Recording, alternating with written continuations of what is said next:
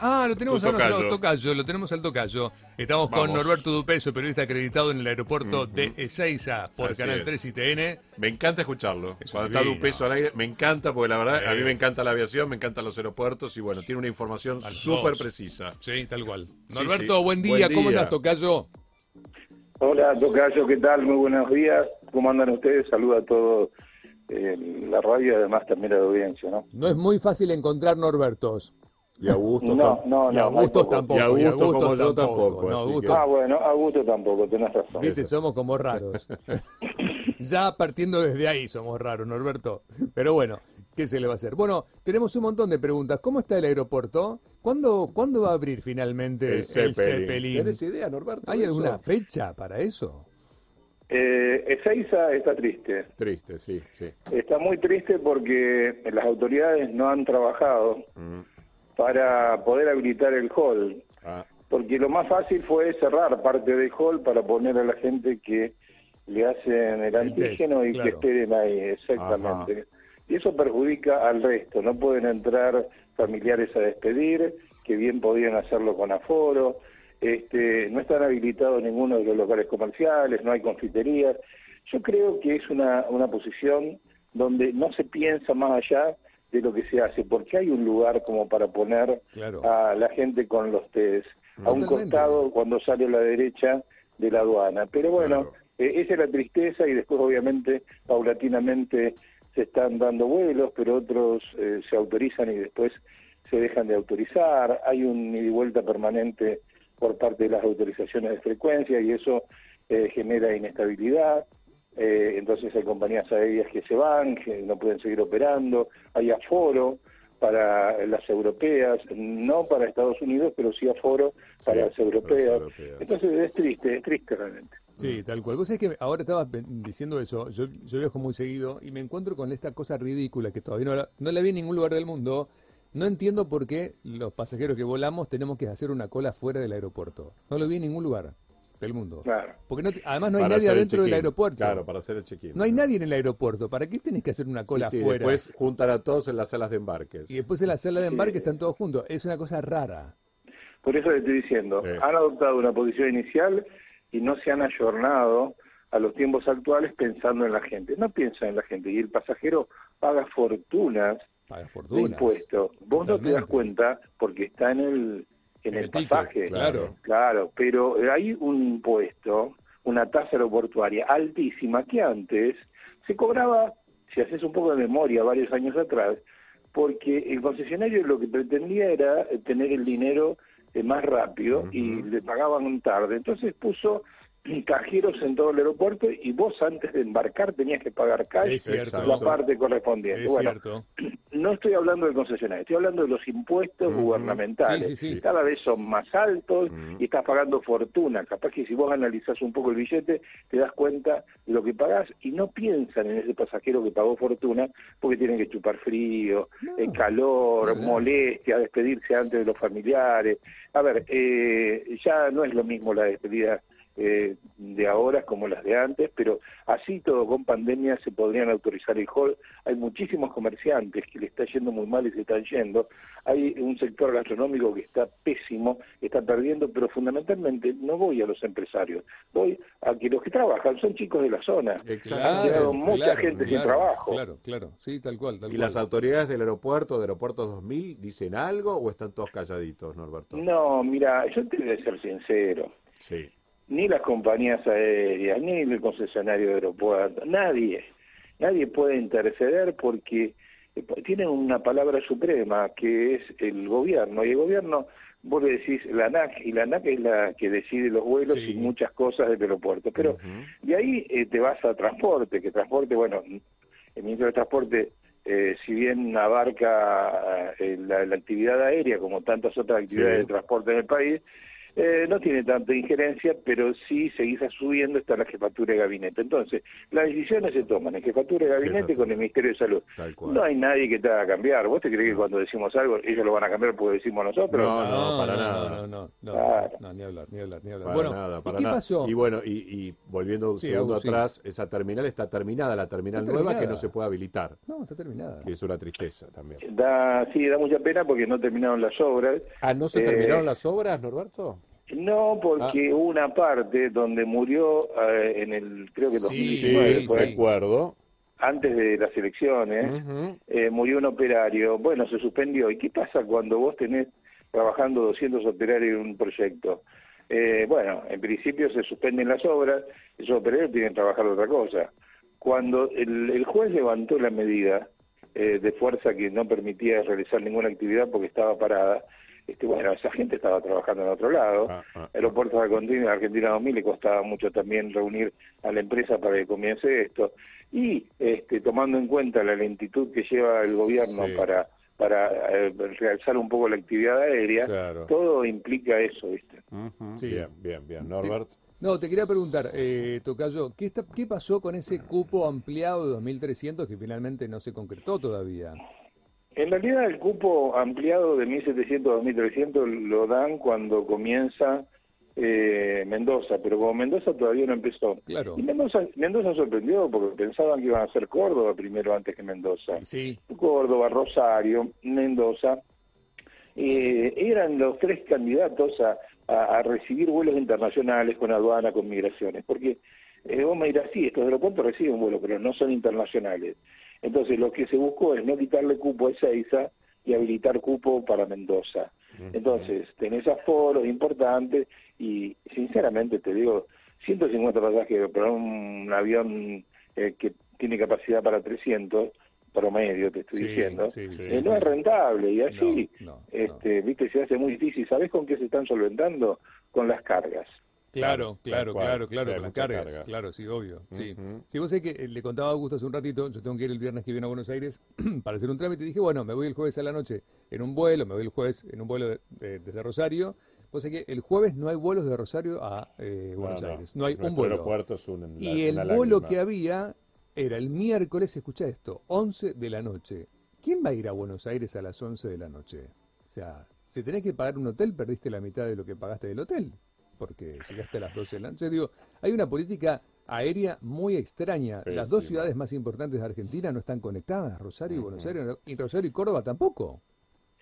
Mira, eh, es muy difícil que las líneas aéreas hagan a vender y que puedan cumplir, porque dependen de eh, la disposición que tenga la ANAC. O sea, te salen a vender los vuelos, pero la ANAC, si no los autoriza, y a veces los autoriza en último momento, no sabés si podés concretar con, obligaciones o no. en este momento tenía que estar volando a Las Vegas.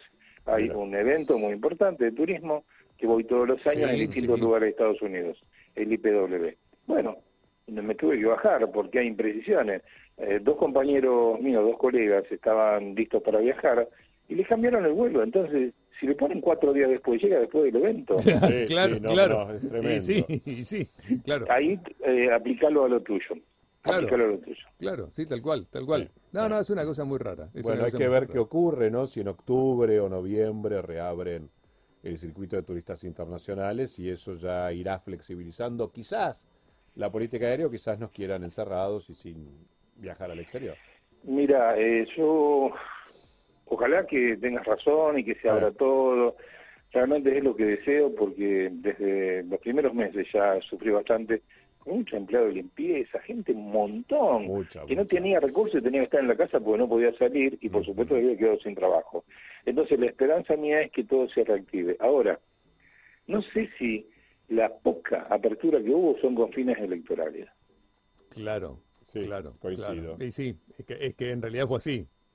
En realidad fue así. A último momento, semanas antes de las elecciones, abrimos cosas. De golpe. Antes estaba todo prohibido, de golpe empezamos a abrir. No, y también un, tema para charlar, eh, ¿qué pasa con los viajeros que volvemos del exterior? Seguimos con el tema de la cuarentena, porque aparentemente a partir del 20 de octubre quien viajó por trabajo no va a tener que hacer cuarentena. No sé cuál es la diferencia el que viajó por trabajo y el que viajó por turismo, digo. No, yo tampoco. Yo tampoco, es simplemente por una presión eh, de un sector determinado que obviamente tiene sus razones, pero bueno, equiparen para todos por igual. Eso es de acuerdo a cada jurisdicción. Claro. Eso es de acuerdo a cada jurisdicción. Tal cual. Este, y cada jurisdicción determina lo que va a pasar o no. Si vos acá vivís en capital, te vas a tu casa. Si vivís en provincia, te vas en un taxi que pagás vos, en un antígeno que pagás vos, en un hotel que pagas vos y en una prueba que te vas a tener que pagar vos también para volver. Exacto. O sea que cada eh, cosa pasa, pero yo estoy de acuerdo con ustedes.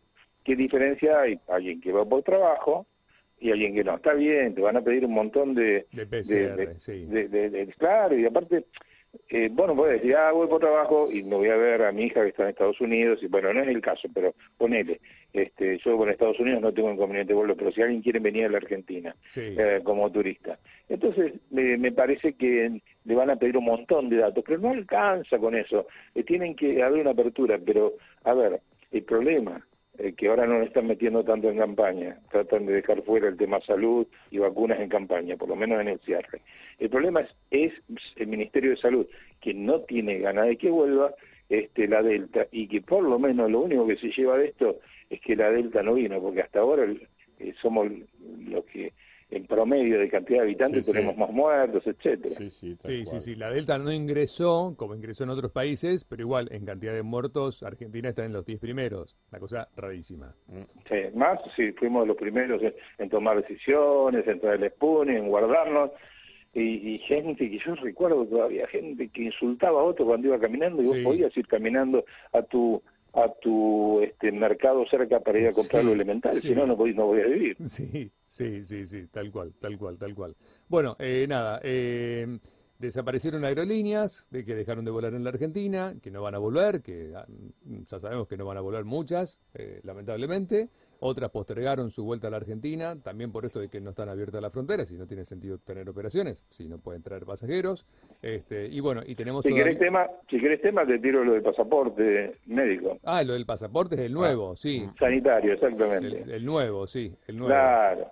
Entonces, este, lo que hizo el gobierno argentino es decir, a partir de ahora, si vos te bajas la aplicación Mi Argentina Sí, y vos demostrás que tenés Sí. vacunación, eso le va a servir al resto del mundo para certificar lo que, es lo que tenés. Pero esto no quiere decir que te va a abrir, abrir puertas. Si yo tengo un Sputnik y me van a dar la segunda, ponele, y me voy con el Sputnik, Europa me dice, quédate en tu casa, no en tu casa, claro. porque no te voy a dejar entrar. claro. Pero sí para otras. Vamos a suponer que ahora en vez del Sputnik me den la Pfizer. Yo no sé si está, si mezclado me aceptan o no, Claro. que tengo doble vacunación o no. Pero bueno, la Organización Mundial de la Salud dice que en octubre ya la Sputnik va a estar autorizada, pero lo que te acabo de decir es que eh, hay un carnet, un pasaporte sanitario, que le informó a Argentina, a las distintas cancillerías, a las direcciones de migraciones y a la sanidad de fronteras de distintos países, que los argentinos van a poder acreditar a través de mi Argentina eh, que estamos vacunados o no. Sí, tal cual. Bueno, vos sabés que ahora cuando ingresás a la Argentina, bueno, ahora no, desde septiembre, cuando ingresás a la Argentina y cenás la declaración jurada, se te pregunta si estás vacunado, eh, si tenés vacunas, sobre todo si te lo hiciste en el exterior, y tenés que hacer como una captura de el certificado de vacunación, ¿no? O si fuiste, o, O si fuiste eh, afectados con el COVID. Exactamente. Bueno, eh, pregunto, ¿qué utilidad le va a dar el gobierno a eso? Porque yo, por ejemplo, que tengo la aplicación Mi Argentina eh, y me vacuné en Estados Unidos en, en abril, eh, no figura en ningún lugar que me vacuné en la aplicación. Yo tengo el, el carnet, obviamente, de Estados Unidos que, que me vacune, ¿no? Pero no está. Estaría bueno que el que se vacunó en el exterior, que fueron muchos los que nos vacunamos afuera, eh, porque recordemos que en abril parecía que la vacuna no llegaba. De repente Mira, empezaron eh, a llegar, pero en un momento Eso- no, no, yo realmente estoy de acuerdo con vos. Estaban en y las veía, la escasez y no sabían qué decir, que no, no podían tener vuelo. Las primeras que llegaron fueron Sputnik y llegaron un 24 de diciembre a la mañana. Bueno, te digo, eh, el gobierno, si bien no trabó a la gente que se iba a vacunar en Estados Unidos, inclusive alentó, te diría, porque Sí, daban más sí. vacunas para el resto. Exacto. Y tuvo gente que fue y volvió al otro día. Fue, se vacunó en el Sí. aeropuerto y con el mismo vuelo, si tuvo la suerte de arreglar con la compañía, volvió. Volvió. Este, gente que tenía poder adquisitivo pero sabía que estaba corriendo peligro su vida. Bueno, no va a alentar el gobierno y te va a dejar poner en tu en tu certificado americano que vos estás vacunado con la. Johnson si fuiste a hacer una nada más o te hiciste Claro. la, la Pfizer moderna en Estados Unidos. Sí. Pero A vos tenés el certificado que lo mostrás en la compañía Swiss y llegás a destino y lo mostrás en la compañía Swiss. No necesitas en ese caso mm, la, aplicación. No, no, tal cual. No, la pregunta mía era, ¿para qué el gobierno te lo, te lo pide? ¿Será para algo estadístico? Decir, ok, hay una persona más vacunada eh, y demás. Supongo que será por eso también. Mira, el gobierno, si fuera por el gobierno y, todas las cosas que te incorporan este, en las declaraciones juradas, hasta te pueden llegar a preguntar eh, cómo andas de relaciones íntimas. Sí, en cualquier momento, en cualquier momento. En cualquier momento. Claro. Sí, sí. nunca sabes si lo van a usar para fines estadísticos o fines políticos. sí, tal cual, tal cual, tal cual. Tremendo. Pero bueno, ¿cuántos vuelos están saliendo ahora eh, comparado con 2019? Y mucho menos, un porcentaje, calculale vos, de un 40% promedio porque yo creo que no llegamos al 40% promedio. Eh, porque primero, hubo muchas compañías que dejaron de volar porque, por ejemplo, eh, Qatar, Emirates, eh, Norwegian ya se fue directamente, la TAM ya se fue directamente. es muy difícil compararlo, porque vos me decís, y bueno, pero por más que llegue, no es lo mismo porque no, no son las mismas compañías. Y es verdad, pero dale, si vos querés me preguntar, un 30 o un 40% de movimiento, mucho vuelo a Estados Unidos, muchísimo, con muy buen nivel de ocupación a Estados Unidos. ¿Por qué? Y porque no te pide más allá que, que un antígeno, ni siquiera un PCR. Sí. Sí, es cierto. Antígeno y. Bueno, y México también está teniendo buena ocupación. Sí, claro, sí, sí. México también es otro de los lugares. Pero pasa que a México no hay un nivel de frecuencia como hay, en Estados Unidos. Claro, Yo te diría que tenés todos los días un vuelo de América y otro de Aerolíneas Argentina en Miami. Sí, eso seguro, eso seguro. Y después los de United, que son un poquito no, no, tan habituales, y los de Delta, que son un poco más complicados. Sí, yo es verdad, siempre me olvido de Delta, que son amigos, y United, eh, de decir que tiene muy poquitos vuelos. Este, y American tiene 16 vuelos a Nueva York y dejó de volar a Dallas. Sí, 16 vuelos perdón, eh, mensuales a Nueva York. ¿eh? Sí, sí, sí, sí, de vuelos mensuales y dejó de volar a Dallas. Sí, eh, nada, bueno, de ahí hacía conexiones. Pero bueno, el argentino está yendo mucho a Miami y está haciendo mucho a Nueva York. está lleno. En la medida de lo posible. En la medida de lo posible. No, no, el que viaja, digo, no, obviamente, el que viaja. Pero bueno, hay una política del gobierno que es que no viajemos, que no gastemos dólares afuera porque no tenemos. No hay dólares. Básicamente es eso, ¿eh? no, no, hay otra vuelta atrás. Sí, es verdad que te confunden tanto. Claro, confunden, porque no hay reglas claras. Que no mire, señores, de acá a un año, esto es lo que va a pasar porque no tenemos guita. Y no jodan. Y Y entonces uno más o menos se adapta a lo que debe hacer. Si puede irse o no puede irse, si se puede tomar un avión o no, y volver o no volver. Pero como las reglas no son eh, claras, porque para joder. Sí, no, no son claras. Y con respecto a eso, no son claras. Vos fíjate, hay una puja por el lado del ministro de Turismo que tiene que escuchar los reclamos de todos lados, porque el turismo no es solamente este, lo estrictamente turístico llegar al país. Tenés agencias, tenés eh, eh, combis, tenés un montón tercerizados, guías que dicen que nadie los nombra, pobres están sin laburo. Este, y e, esa gente eh, o sea, tienes por un lado el Ministerio de Turismo, tenés por el otro lado transporte, que también le piden las compañías aéreas, y por otro lado tenés salud. Entonces hay una puja interna, y después tenés los políticos que asesoran al presidente y te dicen, no, mira, políticamente para estas elecciones vas a tener que abrir un poco, porque si no la gente eh, quiere, que quiere irse, que de pronto vas a perder un voto que te sirve. Por eso, están confundidos porque hay una puja interna entre ellos. Un día te dice una cosa, el otro día te dicen otra. Sí, sin duda. Es una realidad. bueno, Norberto, gracias por darnos un ratito en tu mañana. De verdad. No, por favor, para mí es un placer hablar con ustedes cuando quieran. Te, te, mandamos un abrazo. Abrazo, Norberto. Abrazo para ustedes. bueno, Norberto Dupeso, periodista acreditado en el aeropuerto de Seiza, de Canal 3 y de TN, charlando un ratito, ¿no? Sobre la situación.